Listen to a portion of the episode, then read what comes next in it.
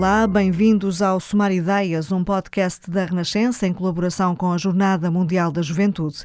Eu sou Angela Roque e todas as semanas, com convidados diferentes, vou ouvir os jovens sobre o que os preocupa, mas também o que os mobiliza e entusiasma. Neste primeiro episódio, em vésperas da Assembleia Plenária da Conferência Episcopal, que vai analisar a questão dos abusos, vamos saber o que esperam da Igreja no contexto difícil que atravessa. Este estudo da Comissão Independente apresenta-nos um número muito maior do que aquele que soubemos apurar até hoje. Pedimos desculpa por não termos sabido criar formas eficazes de escuta e de escrutínio interno e por nem sempre termos gerido as situações de forma firme e guiada pela proteção prioritária dos menores. É um tema que obviamente choca toda a sociedade, nos perturba a todos, sobretudo porque não sinaliza só abusos sobre crianças no seio da Igreja ou nos espaços eh, da Igreja, mas eh, de ser uma realidade mais transversal à sociedade. É evidente que uma instituição que se confronta com este tipo de relatório é levada a mudar de vida. É inevitável. Queremos uma Igreja segura que merece confiança. Queremos que a partir daqui as nossas escolas, os nossos colégios, os nossos seminários, as nossas igrejas sejam em Portugal os lugares mais seguros para as crianças. Não tenham dúvida disso. E vai acontecer isso. Será que a questão dos abusos está a afastar quem tem fé? Será uma ameaça às novas vocações? Como se pode reconquistar a confiança? O que esperam os jovens da Igreja que está em caminho sinodal? Parto já para a conversa com a Teresa Folhadela, 28 anos, é natural do Porto, foi até agosto do ano passado responsável internacional das equipas Jovens Nossa Senhora, movimento no âmbito do qual dinamizou o Fate Snair Out Fez missão país, animou campos de férias, já foi enfermeira, trabalha agora numa consultora em Lisboa.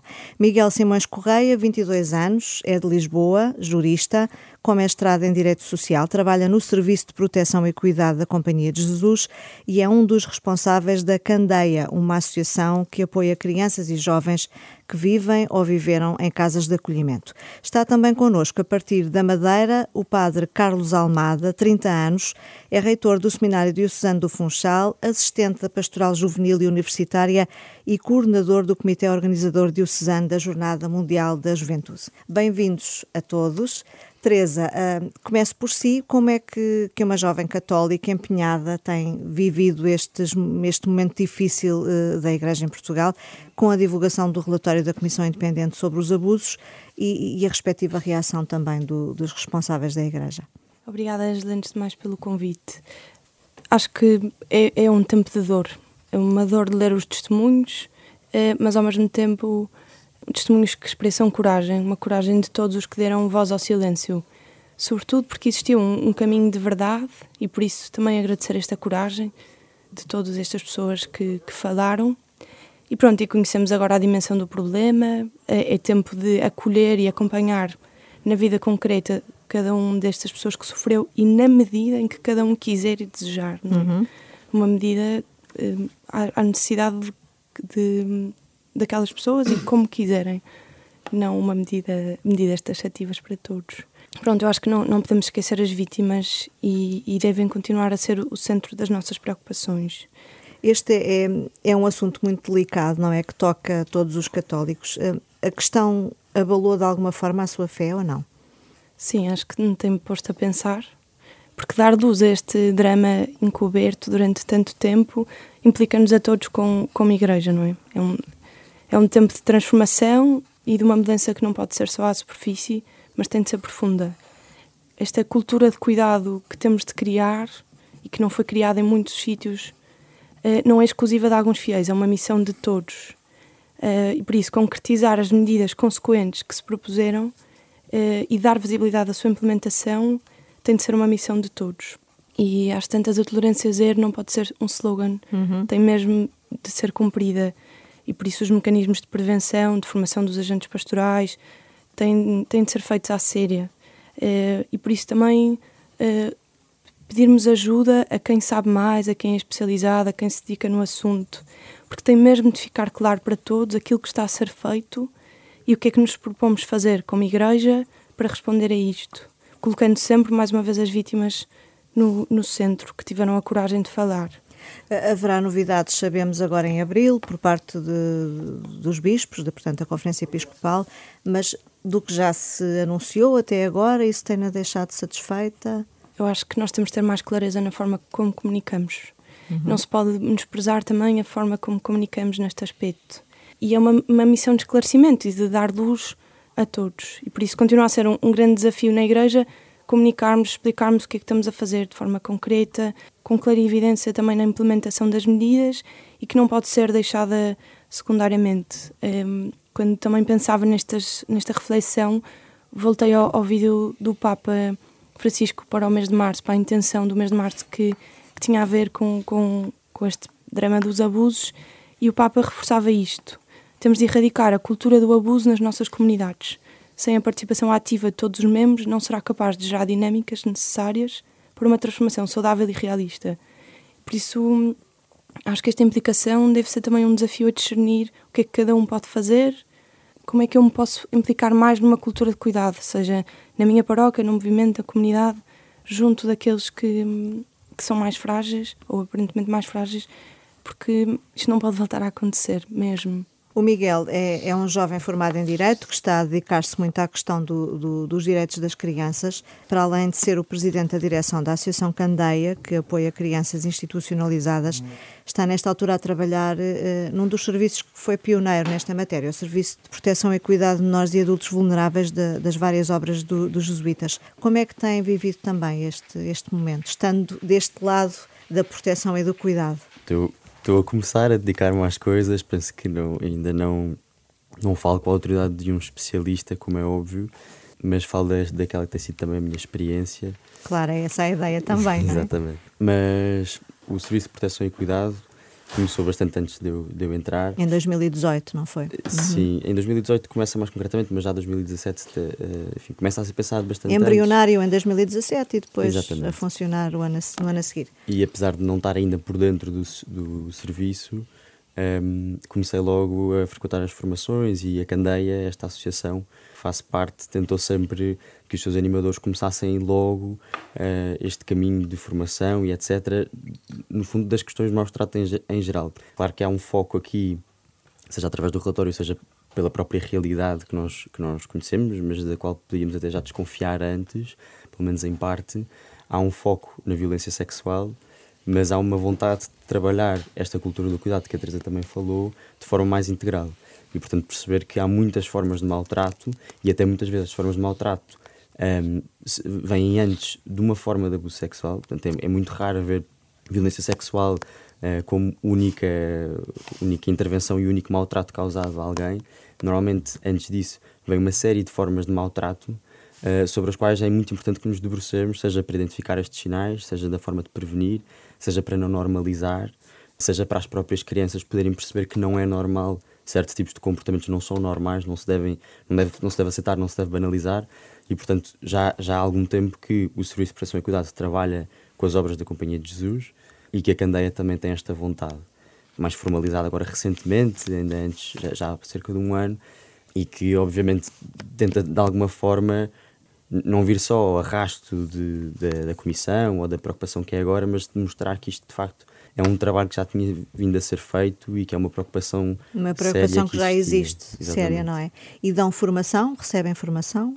Sim. Portanto, nas instituições, não é? Recebem formação para saber como atuar e como agir, como estar alerta. Exatamente. Portanto, o Serviço de Proteção e Cuidado, do lado de quem trabalha lá e, e que o oferece às obras, nomeadamente à Candeia, eh, neste caso concreto, dá a formação, faz o acompanhamento. Esta formação acaba por servir também precisamente para identificação de sinais, pôr as pessoas alerta para este tipo de coisas. É um fenómeno que se agrava muito com a ocultação, eh, como temos vindo a ver.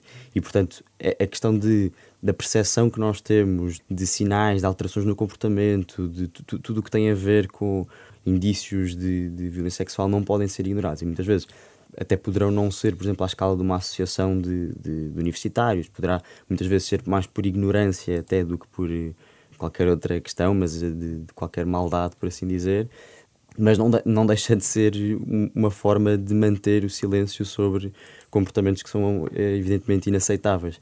E por isso nós trabalhamos muito para que, nas diversas escalas, da Candeia como pequena associação, mas da Companhia de Jesus trabalha muito a nível nacional, para que em qualquer obra, qualquer forma que seja, e já não só violência sexual, e já não só com crianças e jovens, mas de forma geral se lute contra todas estas formas de mostrar a tal tolerância zero. Uhum. É, de que falamos. O serviço, portanto, quem, quem recorre ao serviço, ou o serviço abrange todas as obras da Companhia de Jesus, não é? Exatamente. Colégios, centros universitários Exatamente. e outras instituições. No caso da, das crianças e crianças vulneráveis, como é o caso da, daquelas a que a Candeia dá apoio, é preciso estar ainda mais alerta, não é? Porque às vezes as crianças têm certos comportamentos que, que o adulto não sabe bem ler e se calhar numa birra, numa maneira de chorar diferente, está um sinal de que qualquer coisa não está bem, não é? Claro, exatamente. E nós também sabemos que um, o, um abusador é aquele perfil de criança que vai procurar, não é, não é qualquer uma. Muitas vezes e as crianças vulneráveis ainda são mais uma criança vítimas, vulnerável, não é? precisamente. precisamente. Sim.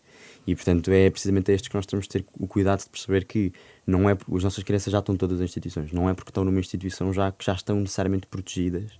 Pode haver ainda, de alguma forma, um abusador na própria instituição que precisamente entra nesta carreira com, com esta intenção. Uh, pode haver ainda um contacto com alguém do seu passado que continua a manter esta forma de violência. Portanto, isto não só é uma realidade eh, das instituições em geral, como nós também vimos no relatório da Comissão Independente que uma das, enfim, da, das situações destacada era abuso sexual no contexto de, de, de acolhimento, portanto, no contexto de instituições com, com, crianças e jovens.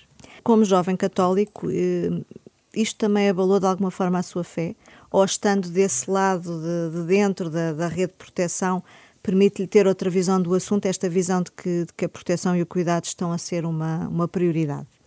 Eu, eu penso que não abalou a minha fé, no sentido em que a minha fé também não, não se construía, se calhar, com, com pressupostos que, que fossem destruídos por isto, porque a minha fé uh, penso que era pouco clerical, por assim dizer. Não, não estou, obviamente, com isto sim, a dizer a Teresa Cadela será, uh, mas é como eu vejo aqui a minha, uh, a minha fé e como eu sinto que, que é uma coisa até bastante inexplicável, não é? Não será 100% racional, mas sinto que não abalou muito.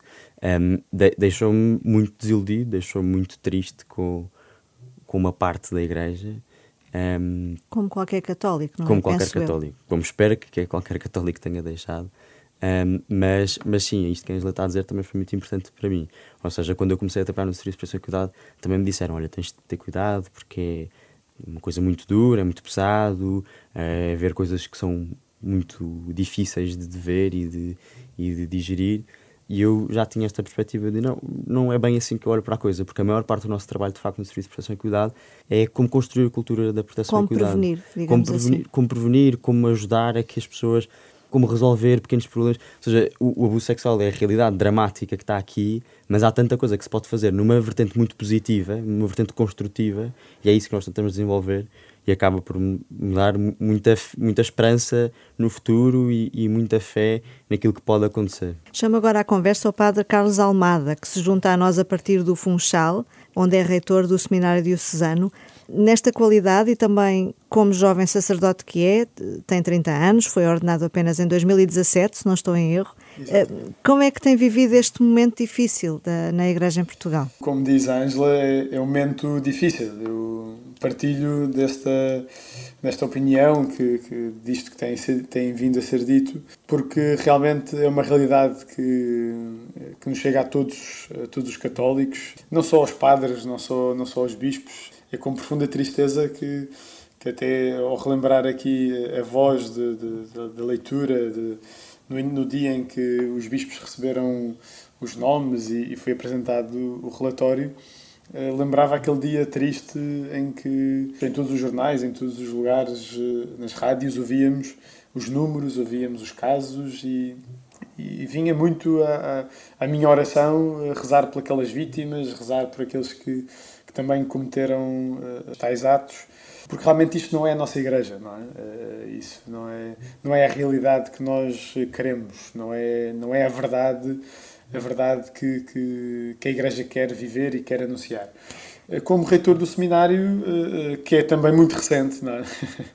Há poucos meses, cinco meses, que sou reitor do seminário do Funchal, que isto também tem, tem vindo a ser uma grande preocupação. Isto é, como efetivamente passar para fora que o seminário é um lugar seguro. É? Uhum.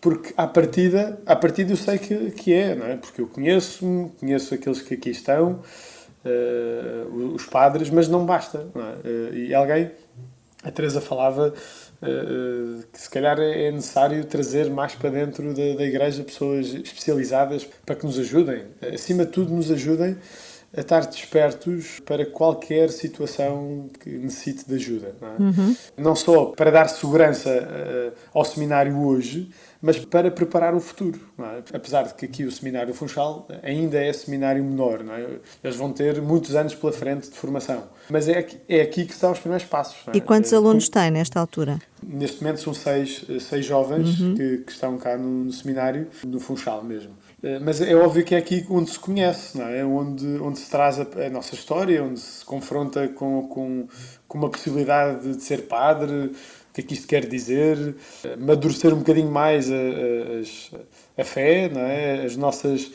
as suas vontades de serem padres, de conhecer e isto abala, isto abala essa vontade? Já Eu notou penso, isso ou não?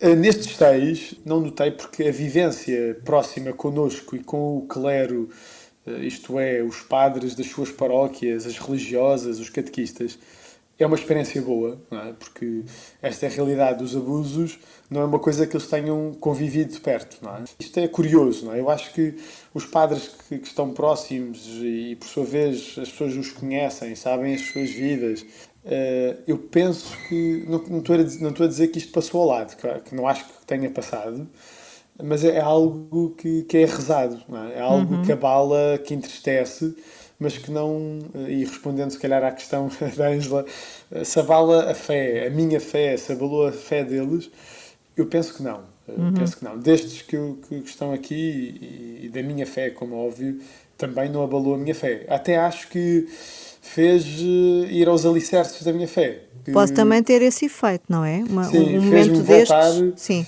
Sim, fez-me voltar àquilo que é o meu exame de consciência todos os dias, não é? Eh, porque de onde, de onde venho quem sou e para onde vou, não é?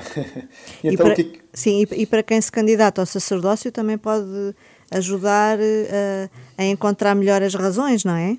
Claro, eh, e, penso que será uma realidade desta do confronto com as pessoas mais vulneráveis, com lidar com vidas de pessoas, porque os padres diariamente vivem com, com a fragilidade das pessoas, não é? ou falar do pecado, ou falar das necessidades de cada um, de conhecer-se. Uh, isto é, algo precioso que temos nas nossas mãos, é? e, e, o que fazer com isto? Uh, como ajudar as pessoas? Como eu penso que hoje a formação, uh, eu, eu saí do seminário há tão pouco tempo e vejo vejo uma formação num seminário muito diferente daquela que era e muito desperta muito desperta para estas realidades que hoje são os abusos, amanhã... Isso já acontece, uh, portanto já... Já acontece, sim. já acontece, sim. É algo, é esta vulnerabilidade das sim. pessoas é algo que não é, não é posto de lado, até pelo contrário, nós próprios... Uh, somos confrontados com a nossa, não é?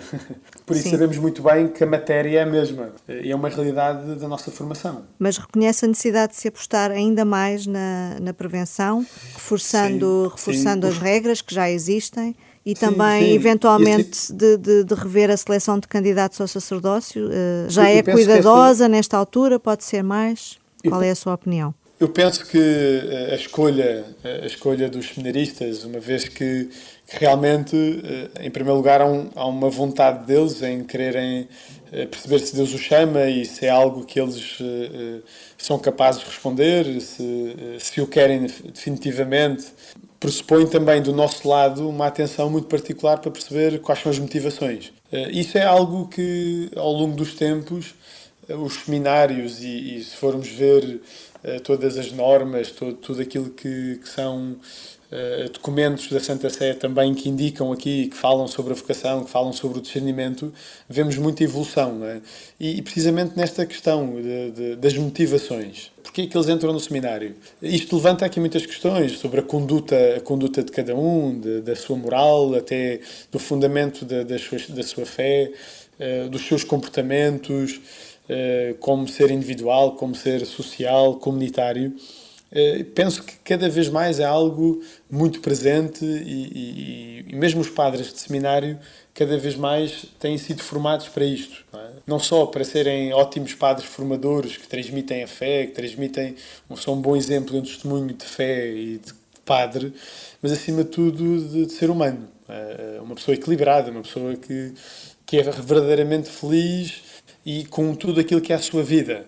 É? Uhum. E falo, falo, falo mesmo dos seus sentimentos, das suas vontades, do seu lazer, do exemplo de fé. Mas penso, e isto que a Teresa dizia, e eu apontei aqui, que acho que é interessante e necessário, e é algo que o Seminário Funchal uh, está a pensar seriamente, que é a nossa equipa formadora, que é muito eh, baseada nos padres, é? o reitor, o prefeito, o diretor espiritual, que possa ser assessorado verdadeiramente, assessorada não é?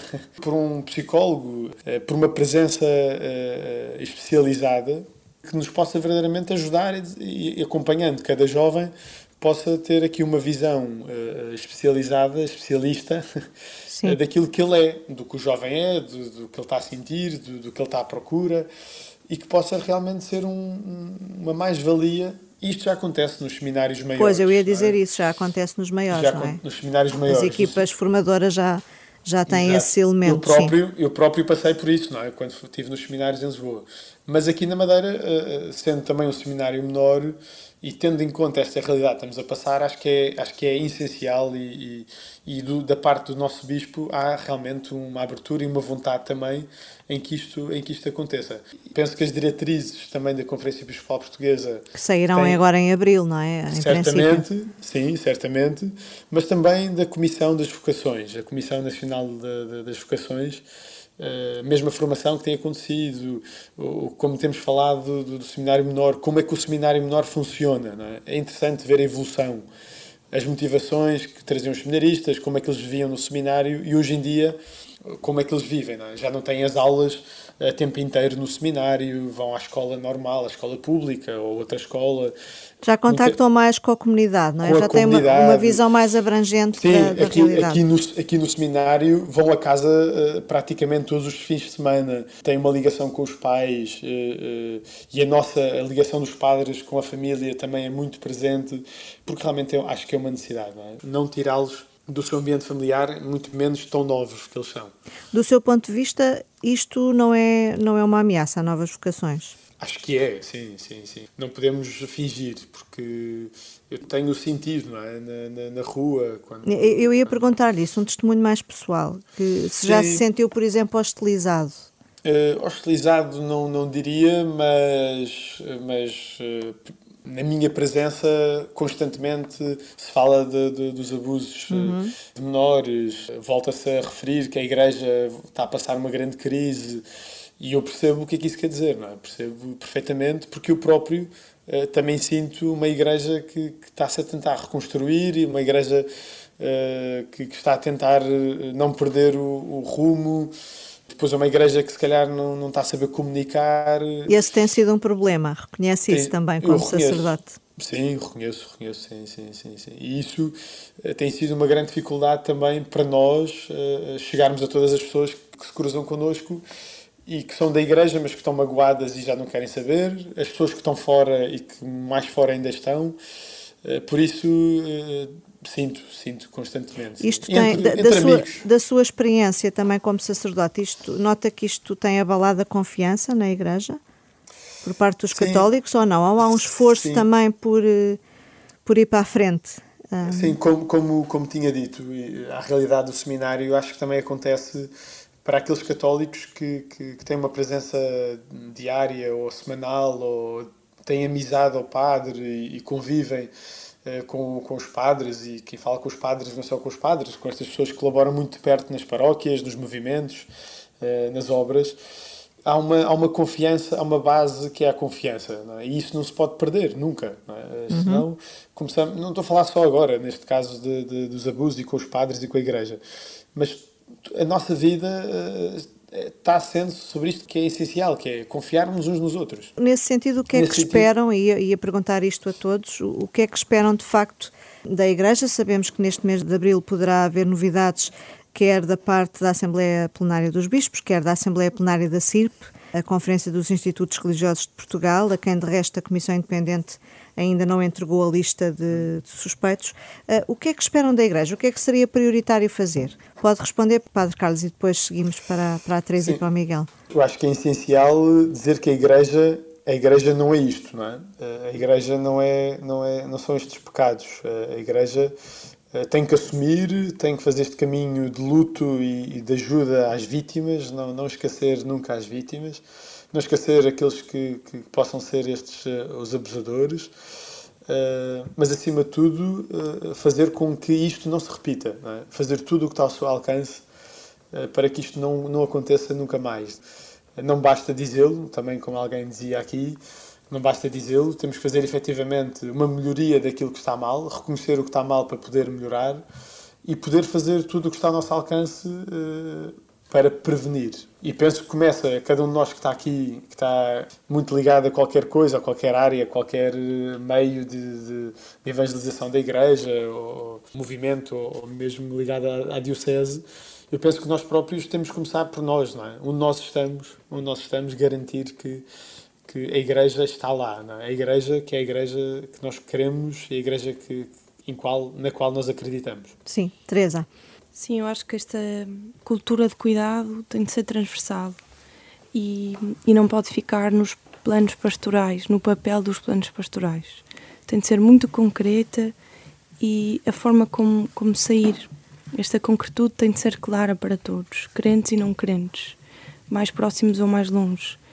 Hum, pronto, eu acho que à nossa volta este espaço do cuidado tem de ser uma constante, sobretudo porque o encontro com Jesus, que todos os três que estamos aqui também o vivemos, pôs e pressupôs um cuidado do, do Senhor connosco. E por isso é aquilo que é o convite do Senhor para cada um de nós, que é à nossa volta que disseminemos espaços de cuidado. Também acho que há aqui um, um, ponto que eu gostava de tocar, que o Papa em 2019 lançou uma exortação apostólica aos jovens, a Cristo vive. E há aqui uns pontos que me pareceram, desde o ponto 95 até o ponto 100, eu recomendo que, que leiam, quem nos ouvir, em que o Papa já fala sobre isto. E fala claramente assim sobre os jovens e as situações dos abusos. E por isso, até muito antes da nossa Igreja em Portugal estar a viver isto, o Papa e os Papas antecessores trouxeram este tema. E o, o Papa desafia aqui também que esta nuvem negra possa ser também um desafio para que os jovens possam contribuir uh, muito para curar esta ferida. E por isso, aquilo que sair em abril, que também seja um compromisso e com muita clareza, mas que também nos implique muito. Ou seja, não podemos ser meros espectadores daquilo que seja aquele comunicado, mas temos de ser executores desta cultura de cuidado. Miguel, o que é que espera da, da, da Igreja? O que é que seria prioritário? penso que, em primeiro lugar, é bonito como a Igreja consegue falar a várias vozes, porque de facto cada bispo é pastor da sua comunidade, mas a, a Igreja também tem de saber falar uma voz, ou seja, tem de saber encontrar os momentos em que, sim senhor, cada bispo saberá o que é melhor para a sua diocese e distinguir esses momentos daqueles em que a Igreja tem, tem de falar com uma voz. Eu penso que isso tem sido aperfeiçoado, não deixam os bispos de dizer que lamentam que nem sempre tenham comunicado as intenções com clareza, isso vem no, no dos últimos comunicados da Conferência Episcopal. E por isso acho que a comunicação é um ponto que é muito importante. É muito importante porque a comunicação não é só um aspecto formal, não é só mostrar aquilo que tem sido feito, é a própria maneira como empaticamente se estão a dirigir a todos, a, a toda todos, a comunidade, a todos, às vítimas também, à, aos católicos também, aos não católicos também. É um problema social e é um problema muito, muito, muito mais abrangente do que só às vítimas ou só aos católicos. É um problema que acaba por toda a gente tem alguma coisa a ver com claro, isto. Claro, e toda a gente isso... tem opinião, não é? Exatamente. E, e para se formar a opinião é preciso que a comunicação corra bem. Exatamente, esse seria um ponto importante. Eu acho que esta questão da, da, da concretude que falou a Teresa, acho que é muito importante. Acho que há uma necessidade muito real e importante de apostar na prevenção, como falámos. Acho que também se deve olhar, e, e as últimas declarações do, dos bispos, o Dom Américo, é, por exemplo, vão nesse sentido. Dom José Ornelas também penso que na, entrevista ao El País, que uh, admitem uma vertente de reparação, no fundo de indenizações, não? É? o pagamento de indenizações não é uma forma de pagar pelo sofrimento ou quer que seja, mas é aquilo que decorre naturalmente de um, de um Estado de Direito como o nosso, em que quando há danos, sejam eles patrimoniais ou não patrimoniais, há um ressarcimento. E, portanto, haver uma política, haver protocolos possam, no fundo, ser, servir de reparação às vítimas. E se há uma parte de reparação que já tem sido assumida como evidente, é, portanto, de apoio às vítimas psicológico, psiquiátrico, espiritual, Sim. pedir perdão. Vai haver uma, é uma cerimónia pública agora em abril, não é? Vai sim, haver sim, também sim. um memorial. memorial. O que é, o que, é que pensam disso? Penso, já agora? Penso que tudo isso são, são boas formas de trabalhar a reparação que acho que mais uma vez, e, e, como dizia há pouco, deve, deve ser da mesma forma que nós devemos olhar para a cultura do cuidado de forma integral, também a reparação deve ser integral. E, portanto, num, num Estado de Direito como o nosso, passa também por uma vertente de indenizatória. Um, e, portanto, acho que tudo isso é muito importante e tudo isso é esperado um, da Igreja, tudo isso é esperado da Conferência Episcopal nos, nos próximos tempos, uh, que possam ser dados passos claros que concretizem a vontade que já foi expressa. E os jovens uh, estão atentos também ao, ao, que se vai passar, vocês são, são exemplo disso. A Teresa tem, tem estado ligada a grandes iniciativas que, que mobilizam uh, os jovens católicos, mas que também têm atraído não crentes, uh, como é o caso do, do Fates Night Out, que já teve várias edições um, e que funciona, para quem não possa não identificar, funciona como as TED Talks, não é? Em que cada Sim. orador tem um curto espaço para, para falar, no caso, sobre a, sobre a fé. Também fez Missão País, também dinamizou campos de férias confia que, apesar desta questão dos abusos, os jovens uh, vão manter-se empenhados na, na construção da, da Igreja em Portugal? Eu sou uma pessoa de esperança. E se também não, não for perceber as razões da minha esperança, acho que acabamos por ver sempre a vida com, com o copo mais vazio. Por isso eu, eu acredito profundamente que sim. Mas também sei que estas razões da esperança se constroem com um encontro profundo com o Senhor e por isso percebo que quem esteja mais longe possa ter mais dificuldade de ir ao fundo das razões da sua esperança. Mesmo assim eu sou pronto, uma otimista e acho que mais uma vez voltando tocando nestes pontos através da exortação, mas o Papa fala, ponham em campo a sua capacidade de renovar, de reclamar, de exigir coerência e testemunho, de voltar a sonhar e a reinventar. O Papa pede isto aos jovens, não é? Que façam barulho, que hagan lío, como ele repete imenso. E acho que isso também nos implica, e nós, mais uma vez, este amor à Igreja também se revela em momentos difíceis de apontar, pedir claridade, pedir luz, mas também não sermos espectadores e sermos comprometidos e implicados nisto. Eu, eu acho que acho que há um caminho, acho que há um caminho de luto, há, acho que há muitas pessoas comprometidas, magoadas, eu própria vivo esta digestão, digamos assim, ainda, mas isto não não põe em causa não põe resto, em causa, é? sim. sim. E sobretudo este encontro é de tal maneira transformador que depois a resposta com as digestões que tiverem de acontecer acaba vai ter de, de ser prática.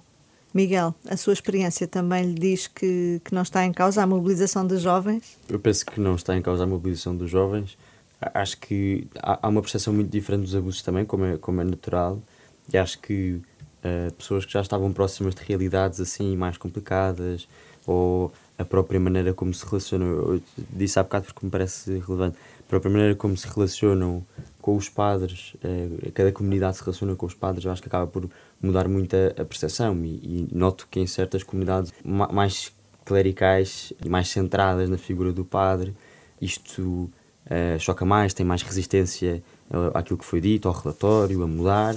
Mas eu acho que, de regra geral, os jovens têm, têm uma fé que é muito menos clericalista, apesar de ainda o ser, uh, no meu entender, mas muito menos clericalista e que, por isso, também, nesse sentido, acaba por se conseguir distanciar desta figura do padre e não achar que a fé é aquilo que sai da boca do padre, então se aquilo que sai da boca do padre, afinal, era tudo mau ou era tudo errado, então a fé também é uma coisa má e também é uma coisa errada. Acho que já há uma dissociação maior e tem-se feito este caminho, e a própria Igreja caminha, penso eu, para lutar contra o clericalismo e, e, perceber que aquilo que está no centro é Jesus e aquilo que está no centro não é o Padre, um, por muito que ele nos ajude a chegar a Jesus, ou, uhum. ou deva ajudar-nos a chegar a Jesus. Padre Carlos está ligado à Pastoral Juvenil, também à Universitária, para além de ser responsável pelo Código do Funchal, que prepara a participação na Jornada Mundial da Juventude de Lisboa. Os jovens estão, estão mobilizados, estão conscientes da importância do, do seu testemunho? Sim, eu, como dizia, a confiança e, acima de tudo, a confiança de que aquilo, como Miguel dizia, a fé é a base disto tudo e não é uma coisa que dependa do padre. Não é? Isso, efetivamente, noto também no campo de férias cá na Madeira, que os universitários, entretanto, começaram a pensar e a deitar cá para fora datas e os pais e os miúdos que costumam fazer campo de férias estão lá todos. Não é? E isso é a prova de que este caminho que eles têm vindo a fazer é um caminho com Jesus. É? Aquela experiência e a experiência da pastoral universitária, a experiência da pastoral juvenil e o caminho até a Jornada Mundial, porque tem sido vivido com Jesus, acho que acho que efetivamente, efetivamente está lá um essencial e, e isto pode ser algo que, que, vai com eles, o medo ou o receio ou a dúvida, mas eh, acredito que não há de ser uma realidade que os afasta e que faz com que eles não saiam de casa. Acredito, porque tem Jesus é? na vida deles. E marcou, marcou efetivamente. Como o Padre Carlos já, já referiu há pouco, a Igreja não é só isto, não é só pecado, tem muitos projetos mobilizadores, como a Missão a País. Não é isto, não é? Exatamente, sim, sim. exatamente. A Igreja não é isto. Um, e, portanto, sendo os jovens eh, mobilizados, temos já como pano de fundo a Jornada Mundial da Juventude, daqui a poucos meses. Já sabemos nesta altura que a ecologia integral, a amizade social e a misericórdia eh, que são grandes temas do pontificado do Papa Francisco, serão também temas centrais das catequeses durante a jornada. Uh, e ao longo das próximas semanas iremos também refletir aqui uh, sobre, sobre estes temas. Para já pergunto-vos como é que aguardam a, a, Jornada Mundial da Juventude que Lisboa vai acolher em agosto. É um, um evento, uma iniciativa, um momento que vai deixar marca? Teresa. Antes de mais, a Jornada Mundial da Juventude já começou desde o momento em que foi anunciada no Panamá. E, e tem é sido também um caminho, não é? É um caminho. Sim. E acho que isto é muito importante. Lembrarmos que a Jornada Mundial da Juventude não tem um prazo de validade. Não é um iogurte que dia 7 de agosto acaba a validade. É um processo. E se nós olharmos para a jornada apenas como um evento, vai ser muito bom, mas podia também ter sido outro festival de verão. Eh, nós temos de olhar para a jornada como um processo de renovação também da nossa pastoral juvenil, que questione paradigmas, questionar porque é que isto se fez sempre assim, ou questionar a presença dos jovens que são escutados, e eu acho que há um caminho de escuta, mas também há uma necessidade de colocar os jovens no centro da decisão. Acho que nos últimos anos, com o sino dos jovens, já, já se tem feito um caminho de escuta, mas eles têm de ser protagonistas destas mudanças. E neste processo sinodal também têm sido escutados, também têm sido participativos? Eu acho que há um caminho, mais uma vez. Acho que com o Papa Francisco, com todos estes Papas da jornada, mas particularmente com o Papa Francisco, que talvez também seja o Papa da minha juventude e, portanto, também estou particularmente atenta àquilo que nos vai dizendo. Acho que há um espaço para isso. Ele escreveu-nos esta dissertação, mais uma vez, eu estou sempre a repetir, mas acho que é um livro de, de cabeceira para os próximos meses. E acho que, sobretudo, os jovens são apóstolos de outros jovens. E, no fundo, é um encontro que transforma um e que se dissemina pelos outros. E por isso eu acho que, e o Papa repetiu isto muito no Panamá, jovens são protagonistas do agora. Não é jovens protagonistas daqui a dois anos, quando tiverem já mais idade ou quando tiverem acabado o curso universitário. E há uma grande necessidade, e há, tem havido também uma reflexão grande de, de movimentos, de obras da Igreja também sobre os jovens, mas escutar jovens é pô-los no centro da decisão. Acho que conferências sobre jovens é importante que sejam os próprios a falar, não é?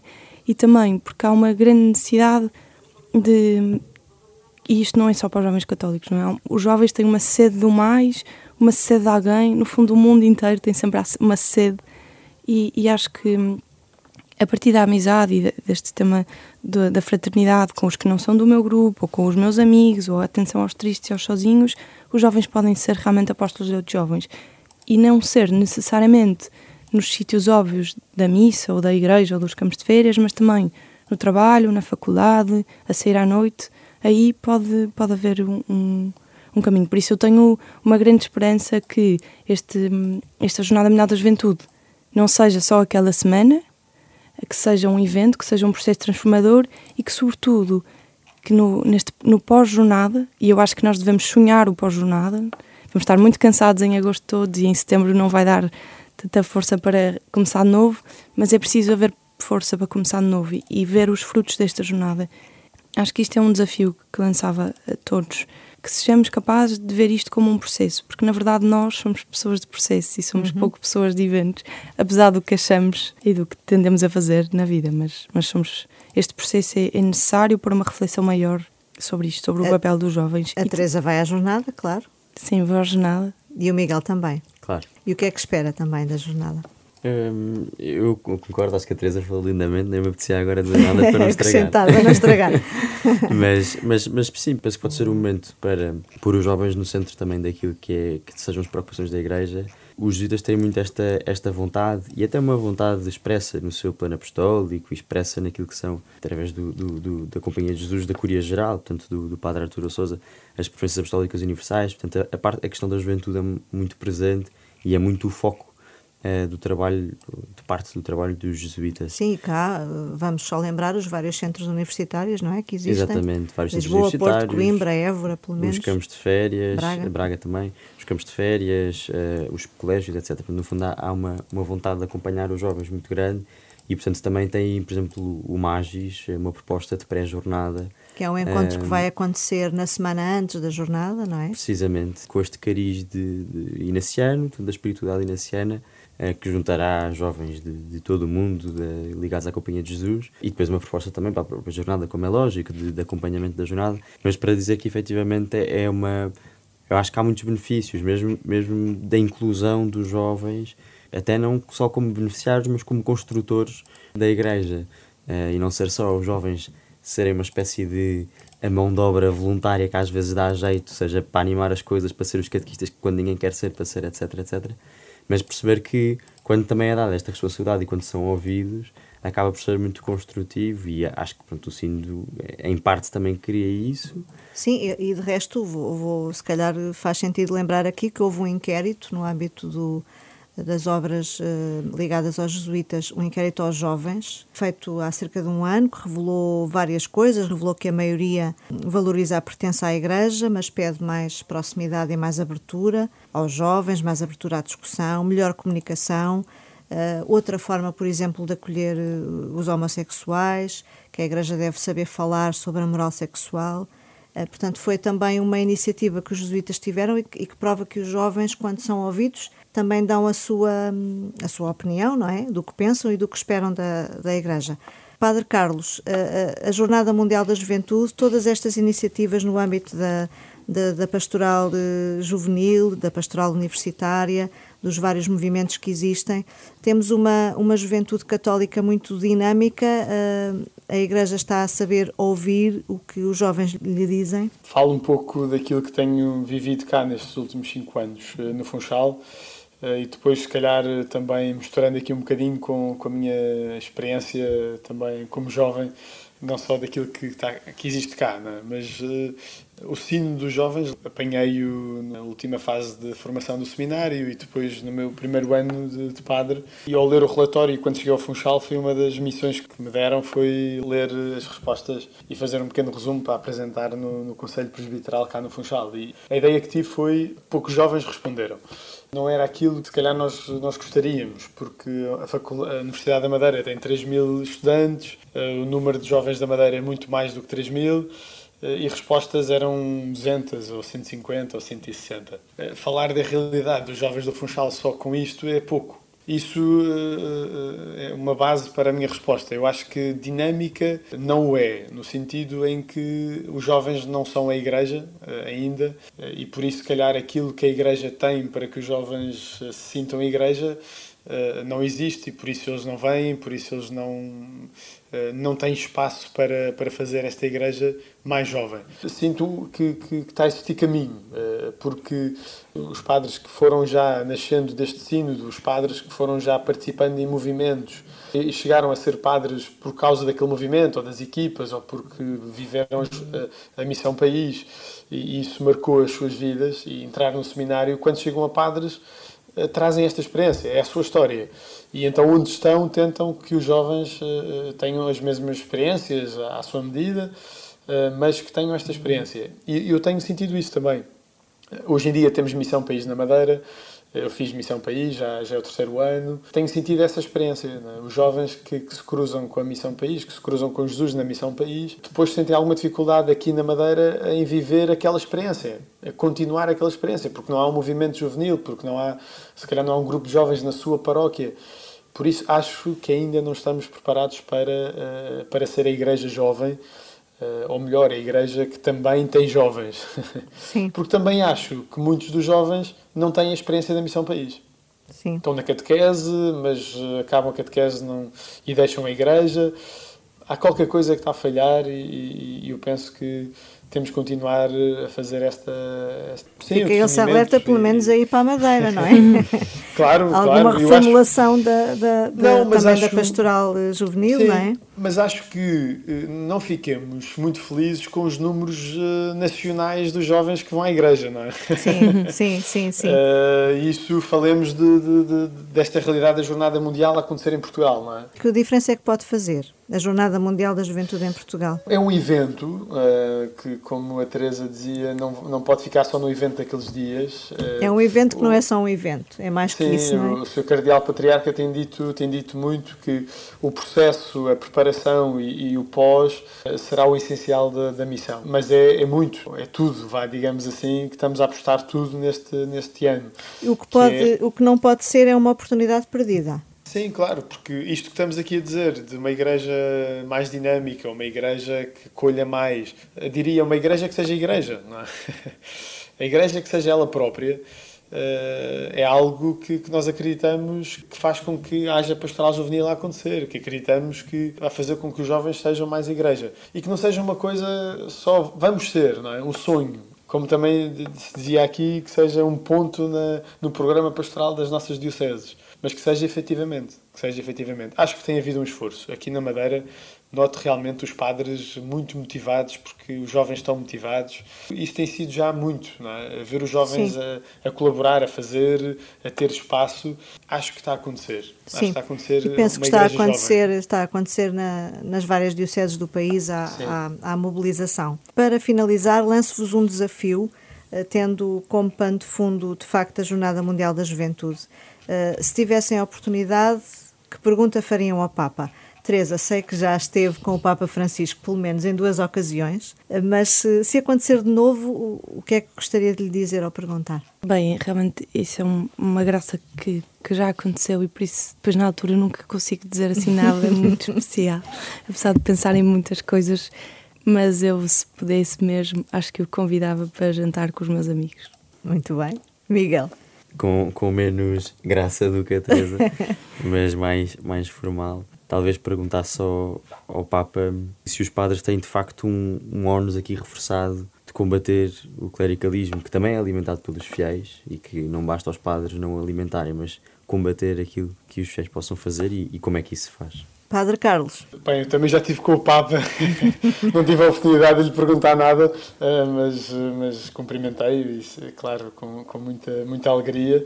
Mas se pudesse estar hoje, hoje com o Papa, eh, perguntava-lhe quais é que são os sonhos, os sonhos dele eh, para o seu pontificado. Assim, numa conversa, porque acho que se pudesse perguntar isto ao Papa, acho que estaria à vontade e ele também, certamente, não sei, isto é o sonho, não é? É um sonho. Estamos aqui a falar de um sonho. Que o Papa dissesse assim, com, com, toda a, com tudo à vontade, quais são os sonhos dele uh, para o seu pontificado, para a Igreja, uh, o, que é que ele, o que é que ele quer mesmo que aconteça. Muito bem. Carlos Almada, Miguel Simões Correia e Teresa Folhadela, muito obrigada aos três pela vossa disponibilidade. Foi o Sumar Ideias, um podcast de Renascença em colaboração com a Jornada Mundial da Juventude, disponível no site da Renascença, em popcasts.pt e também nas plataformas habituais. Eu sou Angela Roque e regresso na próxima semana para falar da relação dos jovens com a política.